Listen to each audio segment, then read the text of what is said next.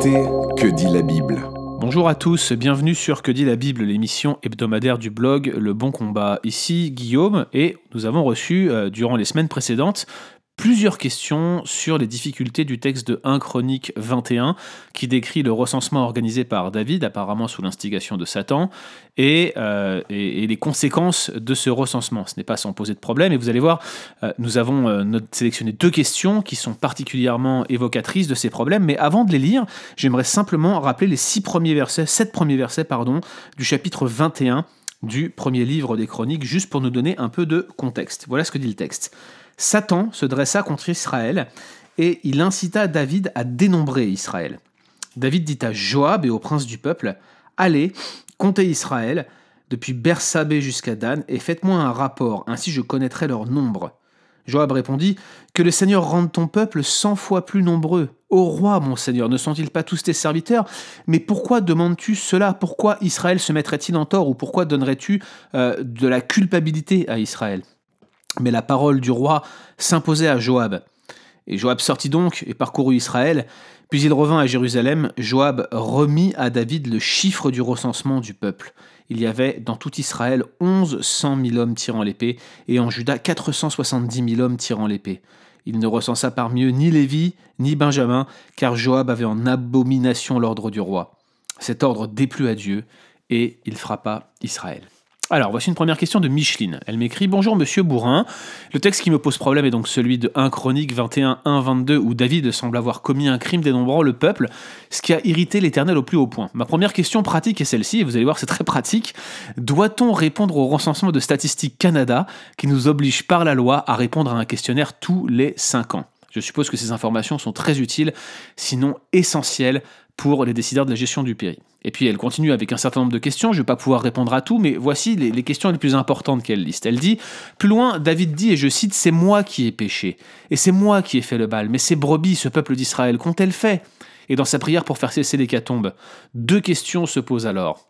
Dieu a puni le peuple entier pour le péché d'un homme, ce qui dénonce ce que dénonce en quelque sorte David. Mais Dieu avait-il vraiment besoin qu'on lui rappelle ce qui apparaît de prime abord comme une injustice? Cela semble aller à l'encontre de Deutéronome 24:16. On ne fera point mourir les pères pour les enfants, on ne fera point mourir les enfants pour les pères, on fera mourir chacun pour son péché. N'y a-t-il pas une contradiction dans les termes? Enfin, et c'est le point le plus terrible, apparemment les habitants de cette période ne comptaient pas beaucoup pour Dieu. Il semble exterminer des humains comme on exterminerait aujourd'hui des mouches ou de la vermine. Ce n'est pas rassurant, le moins que l'on puisse dire. Avec raison, on s'indigne aujourd'hui de la Shoah, mais cette partie de chronique ne souffre-t-elle pas de point de comparaison à une plus petite échelle cependant? Question très intéressante, il faut le noter. Une deuxième question que j'ai sélectionnée, celle de Pascal. Comment comprendre le texte biblique de 1 Chronique chapitre 21, nous dit Pascal, qui nous fait connaître le péché que le roi David a, fait, sur lequel le roi David a fait acte de repentance alors qu'il avait ordonné un dénombrement qui avait déplu à Dieu, et Dieu pourtant avait bien dit clairement à Moïse d'en faire un, et il cite le livre des Nombres, chapitre 3, verset 40, il cite le texte, l'Éternel dit à Moïse, fais le dénombrement de tous les premiers-nés mâles parmi les enfants d'Israël depuis l'âge d'un mois et au-dessus. Pourquoi le dénombrement de David a-t-il été vu aussi négativement. Alors il faut euh, le dire, ce sont de grandes difficultés de 1 Chronique 21. À vrai dire, ce n'est pas les seules difficultés, et j'ai pris ces questions pour illustrer un peu euh, le propos que je, vais, que je vais avoir durant ce podcast, mais en fait, il y a deux grandes difficultés dans 1 Chronique 21. Le premier, euh, ou la première, pardon, difficulté, c'est le sens de Satan, qui est parfois traduit par l'adversaire, si vous avez la NBS devant les yeux, c'est ainsi que la NBS traduit. Alors le sens de Satan et de son apparition pour se dresser contre Israël et inciter à, David à faire le recensement et questionner déjà par rapport à la traduction appropriée, et puis on note aussi régulièrement la disparité entre le récit d'un Chronique 21 et celui de 2 Samuel 24, où il est dit que c'est Yahweh qui s'est mis en colère et qui a incité David à faire le dénombrement. Du coup, qui est-ce qui a, fait qui a incité, qui a excité même littéralement David à faire ce dénombrement? Est-ce que c'est Yahweh ou est-ce que c'est Satan? Vous voyez, c'est la grande question qui se pose. Deuxièmement, le deuxième problème, c'est la signification du recensement et la raison pour laquelle une telle punition, qui choque terriblement notre auditrice, en est la conséquence. Alors on va essayer de répondre à ces deux questions en listant les éléments d'explication qui sont dans le texte, il faut le reconnaître, pas toujours si évidents. Premier élément de difficulté, euh, la traduction de Satan et la raison pour laquelle on a de telles disparités entre 1 Chronique 21 et 2 Samuel 24. Alors Satan, à Shetan, le terme est clairement utilisé ici comme un nom propre, mais en réalité Satan peut signifier adversaire et il est utilisé à de nombreuses reprises dans l'Ancien Testament. Alors il y a de nombreuses discussions sur le sens de Satan ici, comme je vous le disais, mais j'estime, sans rentrer dans le détail, qu'on peut légitimement euh, euh, accepter qu'il s'agit d'un nom propre sans s'étendre, sans aller trop loin. Il s'agit bien du fameux serpent ancien de la Genèse, il s'agit bien de l'accusateur des frères, de l'Apocalypse, etc., etc. À mon sens, ça ne souffre d'aucune discussion ici, même si Certainement, certains seront d'un avis contraire. Ce n'est de toute façon pas le but de ce podcast, mais à mon avis, il y a de sérieuses raisons de penser qu'il s'agit ici euh, de ce Satan-là. Alors, les deux passages de 1 Chronique 21 et de 2 Samuel 24, ils ne sont pas si contradictoires que certains voudraient le laisser penser. Au final, c'est bien la colère de Dieu qui, précipite l'ensemble de l'action, même si le motif de la colère, il faut le, noter, n'est pas spécifié. Et l'instrument de sa colère, c'est le fait que David s'engage dans ce dénombrement et qu'ainsi il engage tout Israël avec lui. Ce qui est intéressant, c'est que le dénombrement lui-même est introduit comme un acte de jugement. Et ce n'est pas si surprenant au regard de l'ensemble de la révélation. Je vous rappelle hein, la conclusion de Paul en Romains 1, qui s'appuie sur un ensemble de révélations de l'Ancien Testament et qui mentionne que, que le fait d'être livré au péché constitue en soi une forme de jugement ou de perpétuation, perpétuation pardon, du jugement primordial, initial, le jugement d'Adam. Vous voyez, c'est c'est ce que dit Romains 1, Dieu les a livrés à cause de leur impureté à l'impureté. C'est assez frappant de voir comment l'enchaînement ou, le fait qu'on s'enfonce davantage dans le péché est une manifestation de jugement. Et ici, le dénombrement lui-même semble accréditer la thèse d'un endurcissement de David, et le dénombrement lui-même constitue le jugement, de sorte que le châtiment qui s'ensuit intensifie le jugement. Et au final, quand on met les deux textes en commun, il n'y a, rien de si extraordinaire en fait. C'est bien Yahweh qui incite David à s'engager dans ce dénombrement, mais le moyen par lequel il l'incite n'est autre que Satan. C'est ainsi que moi je réconcilie les deux textes et je ne vois pas réellement de disparité entre les deux. Alors que Satan soit sous le contrôle de Dieu, c'est bien attesté tout au long de la révélation biblique, et, l'Ancien Testament ne fait pas exception. Vous connaissez tous l'histoire de Job, où Satan doit se présenter devant Dieu avant de pouvoir frapper Job. Sans l'ordre de Dieu, il ne peut pas le faire. Et vous avez une situation tout à fait similaire à celle de 1 Chronique 21 en 1 Roi 22, où on voit comment Dieu va décréter qu'un esprit se transformera en esprit de mensonge pour séduire Akab. Pourquoi? Pour qu'il monte à Ramoth en Galade et qu'il se fasse tuer là-bas. Alors en fait ici c'est toute la question des causes premières et des causes secondes qui est en jeu ici. C'est une discussion euh, compliquée sur la manière dont la souveraineté de Dieu s'articule. Dieu est souverain sur toute chose, euh, y compris sur le péché, mais ce dernier est administré par des causes secondes, de sorte que Dieu n'est pas l'auteur du mal, il ne touche pas au mal. On va revenir sur ce point et sur ce sujet très bientôt dans un épisode de Coram Deo qui est planifié. Alors, j'ai pas la date exacte au moment où j'enregistre ce podcast, mais je l'ai encore vu tout à l'heure avec mon collègue Pascal Denot. C'est bien l'un des sujets que nous aurons l'occasion d'aborder ensemble. Donc finalement, la mention de Satan, c'est un nom propre et ce n'est pas si extraordinaire. On réconcilie facilement de Samuel 24 et un Chronique 21. Je ne vois pas réellement de problème ici. Ça, euh, comme dit l'expression, ne casse pas trois pattes à un canard. La deuxième difficulté, c'est le sens euh, du dénombrement et, les nombreuses difficultés interprétatives qui en découlent. Alors je vous l'ai dit, euh, le dénombrement lui-même est un jugement, mais c'est ici que, la question de notre auditeur Pascal intervient. Pourquoi le dénombrement est-il vu si négativement alors que dans le Pentateuque, et à plusieurs reprises, Dieu l'ordonne Parce qu'il n'y a pas que nombre 3 qui était cité par Pascal tout à l'heure. En vrai, il y a plusieurs exemples de recensements positifs dans l'Ancien Testament. Il y a des recensements euh, à des fins militaires, je vous en cite un par exemple, nombre chapitre 1 verset 3. Euh, il y a des recensements pour la taxe qui est collectée pour le sanctuaire.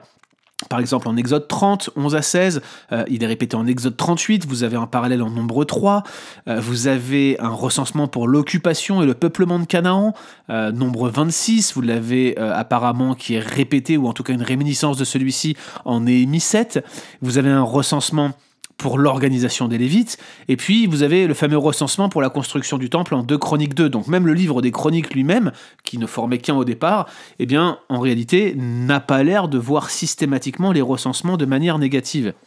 Or, ce recensement de David, cependant, euh, déplaît clairement aux collaborateurs de David. Regardez d'ailleurs la réaction de Joab qu'on a lu tout à l'heure au verset 3 et 6 du chapitre 21.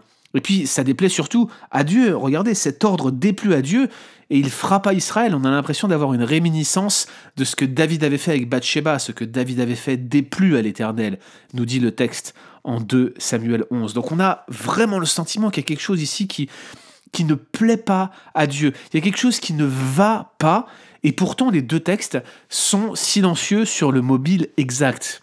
À mon sens, le pont est trop important pour être occulté, et c'est surtout parce que les lecteurs de chroniques savaient très bien quel était le problème lorsque David le faisait. Alors, il y a un spécialiste qui s'appelle Schenker qui va offrir cinq explications potentielles à cette évaluation négative du recensement. Alors, je vous les cite tous. Hein. La première, c'est que les tribus, les autres tribus, auraient pu sentir par là une menace à leur indépendance, et ça aurait constitué de facto une menace pour l'unité d'Israël, dont David était le premier roi, le fondateur de la dynastie. Deuxième explication, euh, Israël aurait finalement abandonné la fameuse conquête, la fameuse guerre sainte du pays. Il se serait sécularisé. Cette explication, en fait, est une forme d'embourgeoisement d'Israël. Et c'est pour ça que David aurait voulu faire euh, le compte pour voir où on en était et enfin se reposer et s'installer. Or, ça n'aurait pas plu à Dieu. Ensuite, troisième explication qui est un peu connexe, c'est que la bénédiction de Dieu ne peut pas être réduite à de simples statistiques. Je veux dire, chercher à quantifier le nombre de personnes que Dieu avait dans cette bénédiction accordée au royaume de David, c'était un péché. Quatrième explication, là encore connexe, David aurait refusé de reconnaître le recensement comme l'apanage de Yahweh, en ne payant pas la fameuse rançon expiatoire qui était demandée dans le recensement pour le sanctuaire en Exode 32. Alors, c'est pour un recensement spécifique, certes, mais on peut supputer que le demi-shekel qui était censé être payé dans Exode 30 il devait s'appliquer à tous les recensements. Et c'est peut-être pour ça, en fait, que David aurait tout simplement été ici puni. Et puis enfin, dernière explication possible, ce recensement, plus généralement, serait une marque d'orgueil euh, et d'arrogance de la part de David. Alors toutes ces explications ont des éléments intéressants et à mon sens, euh, plusieurs peuvent être combinés. Et, bien que le contexte de l'action de David soit a priori à visée militaire, quand on lit ces sept versets que j'ai lus en introduction, eh bien David semble avoir oublié que ce peuple n'est pas le sien, mais c'est celui de Dieu. Son motif égoïste euh, est exprimé dans, une ou plusieurs des erreurs suivantes. Déjà, comme on l'a noté, il n'a pas augmenté la taxe d'un demi-shekel qui est mentionnée dans la loi mosaïque, et ça vaut le coup, je vous lise le passage. Regardez pour l'impôt sur le sanctuaire, Exode chapitre 30, verset 11. Le Seigneur dit à Moïse, Lorsque tu feras le dénombrement des Israélites pour les recenser, chacun d'eux donnera au Seigneur une rançon pour lui-même, une rançon pour son expiation lors du recensement. Ainsi, lors du recensement, il n'y aura pas de fléau parmi eux. Voici ce que donneront tous ceux qui passeront au recensement, un demi-cycle selon le cycle du sanctuaire qui est de 20 guéras. Ce sera un prélèvement d'un demi-cycle pour le Seigneur. Quiconque passera au recensement depuis l'âge de 20 ans et au-dessus donnera le prélèvement du Seigneur. Le riche ne paiera pas plus, le pauvre ne paiera pas moins d'un demi-cycle pour le prélèvement du Seigneur, comme rançon, comme rachat pour eux-mêmes. Tu recevras des Israélites l'argent de la rançon, tu l'emploieras au service de la tente de la rencontre. Ce sera une évocation des Israélites devant le Seigneur, une rançon pour eux-mêmes. Apparemment, pour des raisons qui échappent aux commentateurs, mais à mon avis c'est lié à la deuxième raison que je vais mentionner, euh, eh bien il fallait avoir un, un demi-shekel ou un demi-cycle symbolique pour pouvoir racheter les personnes qui étaient ainsi euh, passées par le recensement. On ne pouvait pas le faire comme ça. Le recensement était l'apanage de Dieu, et pour ce faire, si on devait l'exécuter, il devait provenir d'un ordre de Dieu, et surtout avoir ce phénomène de rançon, de rachat, qui devait avoir lieu tel qu'il est décrit dans l'Exode. David, a priori, l'a complètement ignoré. Deuxième explication, David refuse implicitement de reconnaître que le peuple de Dieu est complètement indénombrable à cause de la nature des promesses de Dieu. On le voit au verset 3 de ce chapitre, Joab lui dit, mais que, que, Dieu rende ce peuple 100 fois plus nombreux, comme si c'était la réalité, c'est indénombrable. Et puis, troisième explication, alors que tous les autres recensements de l'Ancien Testament étaient réalisés dans un but particulier, eh bien celui-ci semble avoir constitué en fait une fin en soi. Même Joab, je le disais, reconnaît que Dieu aurait pu encore multiplier les troupes, et Salomon avait accepté l'idée que Israël ne pouvait pas être compté parce qu'il était le peuple du Seigneur. Relisez bien un roi 3, 8. Ce qui est ironique, c'est que l'action de David qui visait à compter le peuple pour voir, entre guillemets, quelle était sa puissance, eh bien l'action de David a entraîné une réduction importante du nombre d'Israélites. Quel paradoxe, quelle ironie et quelle tristesse, n'est-ce pas? Alors dernier point, les conséquences désastreuses du rechancement. Pourquoi, pourquoi le péché de David, en fait, entraîne-t-il ainsi tout le peuple avec lui? Ce qui est clair, c'est que Joab, au verset 3, sait déjà que la faute de David va à un moment ou à un autre retomber sur Israël, il le sait avant même que le, recensement soit fait. Ça accrédite déjà d'une part clairement la thèse de l'omission de la taxe qui était associée, mais, l'autre explication, c'est qu'il y a ici une relation fédérale, une relation de, de représentation que David entretient avec son peuple. Et à mon avis, la question elle est plus complexe qu'une simple comparaison avec la punition des pères sur les enfants qui est exclue par le Deutéronome, ou même on n'a pas besoin de faire intervenir la fameuse punition jusqu'à la quatrième génération. Souvent, en fait, la, la notion de la punition des pères sur les enfants est opposée au, à, à, la punition jusqu'à la quatrième génération. J'ai déjà écrit là-dessus, je vous mettrai dans les liens du podcast un lien vers cet article. Mais ici, je pense que l'explication est complètement différente. En réalité, David, est le représentant de l'alliance davidique, et il est également le fondateur de la dynastie qui porte son nom, la première du genre en fait sur Israël. Il est en quelque sorte, euh, David, en tant que membre de l'alliance davidique, le représentant de Dieu auprès du peuple et le représentant du peuple auprès de Dieu. En fait, un peu de la même manière qu'Adam l'était sur l'ensemble de la création. Et je crois que, que c'est ici qu'il faut chercher l'explication de la solidarité de l'ensemble du peuple avec la faute de son roi. Je crois pas, contrairement à ce que semble penser Micheline, que les habitants de cette période ne comptaient pas beaucoup pour Dieu. En fait, en réalité, ils comptaient beaucoup, parce qu'il aurait pu tous les exterminer, et il aurait été juste de le faire. Et de la même manière, à cause de nos péchés, Dieu pourrait tous nous balayer de la surface de la terre, comme au temps du déluge. Mais il ne le fait pas, car sa miséricorde d'hier, sa grâce commune est toujours la même aujourd'hui. Alors il va de soi que c'est un recensement très particulier, rien à voir avec les recensements que nous avons en France ou au Canada, vous pouvez y obéir sans problème, ça n'a strictement rien à voir avec la bénédiction numérique qui était associée avec l'alliance mosaïque, l'alliance faite avec Moïse, l'alliance davidique reprend ces bénédictions-là et aurait dû en tenir compte, mais ce qui est clair, c'est que ces recensements et la motivation qui a conduit à la punition divine sont des cas extrêmement particuliers et ne, se, ne peuvent pas être assimilés au recensement qu'on connaît aujourd'hui au Canada, en France ou dans n'importe quel pays de ce monde. Enfin, le cataclysme tel qu'il euh, apparaît à la suite euh, de la faute de David, ces 70 000 hommes qui meurent et tout l'événement sur l'ère d'Aravna qu'on voit dans la suite du chapitre 21 de 1 Chronique, eh bien ces cataclysmes, ils ont un sens pour nous. En fait, il préfigure quelque chose. Il viendra un jour où le jugement sera universel. Et comme Jésus le rappelle à l'occasion de ces 18 qui étaient morts dans l'écroulement de la tour de Siloé, ces gens, euh, en fait, n'étaient pas plus pécheurs que nous. Et si nous ne nous repentons pas, nous périrons tous également. Je dirais même plus, éternellement. Retrouvez d'autres épisodes sur www.leboncombat.fr.